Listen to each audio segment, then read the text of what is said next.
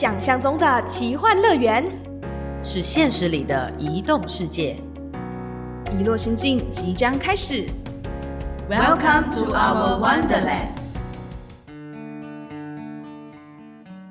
Hello，各位听众，大家好，欢迎来到遗落心境，我是主持人小植。我是主持人豆腐。延续在疫情笼罩的话题之下呢，先来欢迎我在西班牙巴塞隆那大学的俊伟兄，欢迎。Hello，大家好，我是俊伟，他想说，嗯，其实没有兄啊，那个不是，他就说小植不是应该是学姐吗？好姐妹，呃好姐妹，哎马上一集聊完以后，马上晋升好姐妹，这样果然啊，就是你知道说朋友之间就是要偶尔联络，然后偶尔利用来录节目，这样子就好了。没有开玩笑，开玩笑。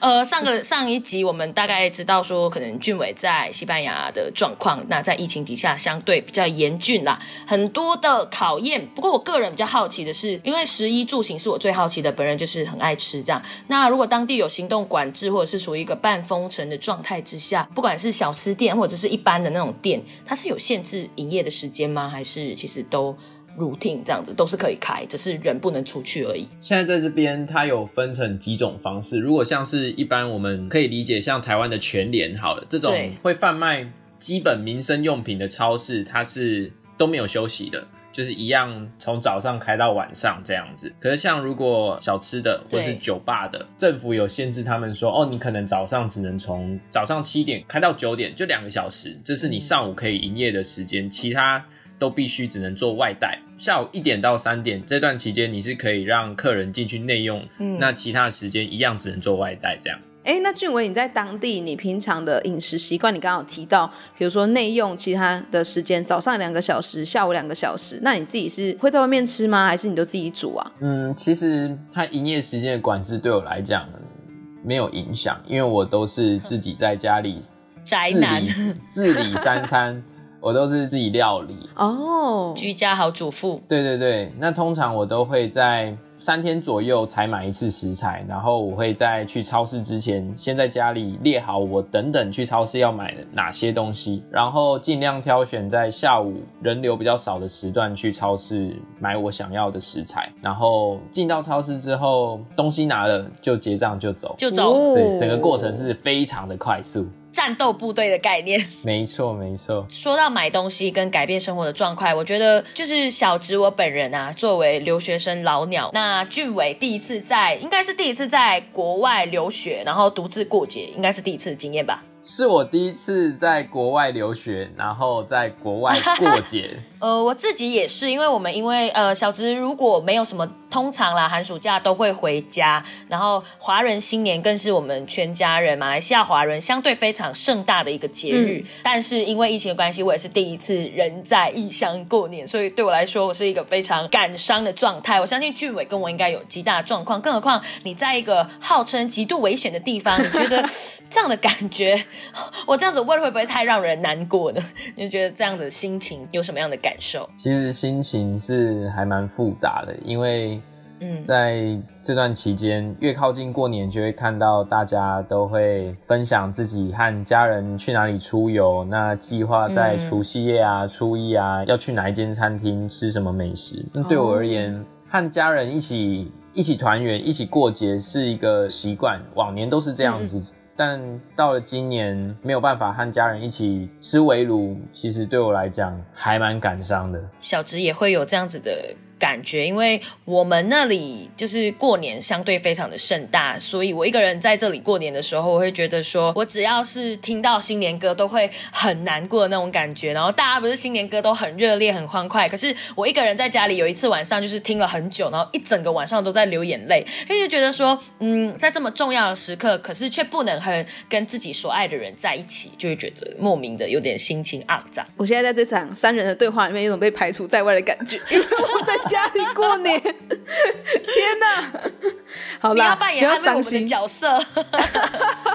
我只能安慰小植，请他来豆腐家过年。动移动的过程必须要承担的心理感觉，嗯，要好的酝酿跟消化。那想问一下俊文，你现在就是已经人在西班牙了，你会怎么样子去在当地度过你今年的过年呢，会不会有一些仪式感？像比如说，可能国外留学生在台湾，像小芝，他就可以分享，他可能今年的过年，他在台湾就要跟其他的朋友一起煮火锅啊，还是什么啊之类的，你也会有吗？原本是有和其他在这边认识的台湾朋友有计划一起煮一些台湾会吃到的年夜饭啊，做个萝卜糕啊，煎个鱼啊哇。但因为现在疫情太严重了，所以对后来就取消。然后哦我应该会在家里煮个不一样的东西，然后多煮几道不一样的料理，然后和我的室友奶奶一起吃，喝喝酒，哦跟她说：“哦，今天是我们台湾 台湾很重要的节日哦，那我和你分享这样。”你怎么有点说的那么的伤心淡淡？你会觉得呃，我就算这样分享也不开心。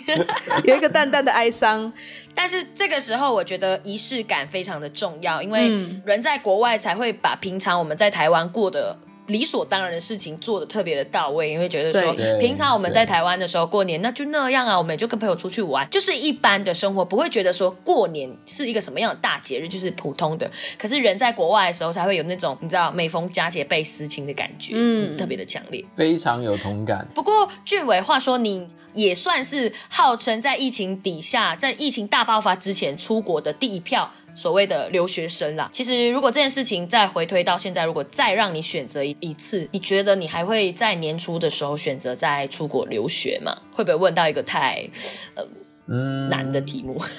因为我觉得这个题目我自己在想的时候也觉得蛮复杂的。其实这个问题我也有问过我自己，然后以目前现阶段的我来讲，我我还是会选择出国留学，因为毕竟在这段期间，对自己的冲击也好，然后自己学会的技能也好，我觉得这是我没有办法在台湾学到的。然后，嗯可能我在这边也会面临到很多的孤寂感，然后常常心里面会很矛盾、很挣扎，为什么自己要出来？但在每一次的思考跟每一次的反思之后，其实也会觉得，如果没有这些经历，对没有这些经历，说不定我就不会是现在有这样想法的人。我觉得也是因为留学的关系，才会让我们时常都警惕自己，说我们在思考一件事情的时候，不会只有一个面向，是应该会有多个面向。对在写这个反纲当初在问俊伟的时候，我就在想说，其实这个答案应该不会有一个绝对，因为我们在做任何的决定或这个假设题在问的时候，就会因着可能发生的事情或有什么样的经历而有所改变。嗯，我很佩服你耶，因为你在做一个向世界投履历的状态，而这个时候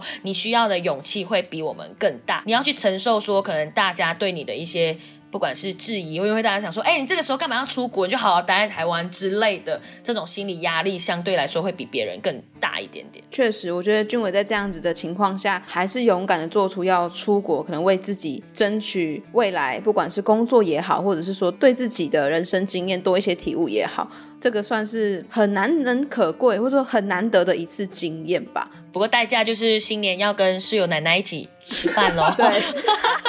对，记得煮真奶。哎，那想要问俊伟，就是独自在国外啊，对于自己会有一些什么特别的小记录吗？还是日记？拍 vlog 呢？我自己是会在一些比较重要的日子，或者是我自己遇到让我很印象深刻的事情，我会把它记在我的备忘录里面。像是记什么啊？开始记录这些事情，一直到今天，我觉得最让我印象深刻的一段，应该是我刚来到这边念书，念完一个礼拜之后，当下的心情对我来讲是非常的复杂，因为我开始意识到自己能力是不够的，然后嗯整个文化的冲击下，对我来讲是很紧绷的。然后我一直哦去质疑自己，我一直去怀疑自己为什么要挖一个这么大的坑让自己跳进来，然后。明明在台湾你就可以过得好好的，为什么要给一个自己这么大的挑战？所以在那一段日记里面，结尾的部分我是写到，呃，我希望我可以自己记录一下现在面临到的挫折感。那嗯不知道在几个礼拜或是几个月后，当我回过头来看这段日记的时候，会不会觉得，哎、其实也没有这么糟，因为你也进步了。对，哦那你现在回过头来看，有有有好一点吗？进步了吗？新闻能力有好一点吗？呃呃呃，愣住愣住。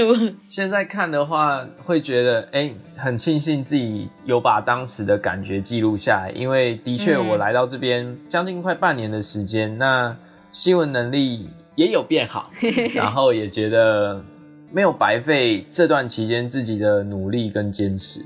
我当时也可以选择就放手一切回到台湾。但很庆幸自己当时还是有咬着牙坚持下来。嗯，我觉得真的蛮两难的啦。那我们在录制的时候啊，其实是呃华人新年小年夜年二十九。你觉得嗯，刚好也是一个记录。我们在录 podcast，其实某种程度也在记录可能俊伟在西班牙的这个状态。你是否有什么样的话想要对不管是家人或你自己很珍重珍惜的人说呢？比如说你有什么话想要对小直说呢？没有啦，开玩笑。我 有我有一些话想要对所有所有关心我的人说，不管是我的家人也好，朋友也好，我会在最大最大限度里面让自己是平安的回到台湾，然后也谢谢谢谢爸妈，谢谢朋友愿意相信我，让我在这么艰难的时间还选择支持我的梦想，支持我做的每一个决定，我很我很感谢他们。嗯，因为家人其实承受的压力跟你应该不差，他们也是在这样的状况里面，可能也是某种程度给你很大的信任跟支持感，让你去所谓勇敢的追梦。那他们人在台湾，其实每天都在很担心你的状况，所以我想他们所承受的心理压力应该也不少。对啊，两边都是蛮辛苦的。我觉得应该算说，所有在移动当中的人，你不管是出去游留学也好，还是说你是在工作，或者是你可能因为感情，还是你结婚了，你移动到不同的地方吧。嗯，大多数在跟家人，或者是跟自己平常的朋友、身边的朋友啊、爱人去沟通的时候，多半都是不开心的事情啦。不开心的，你一定都是自己默默的吞下来，然后再消化。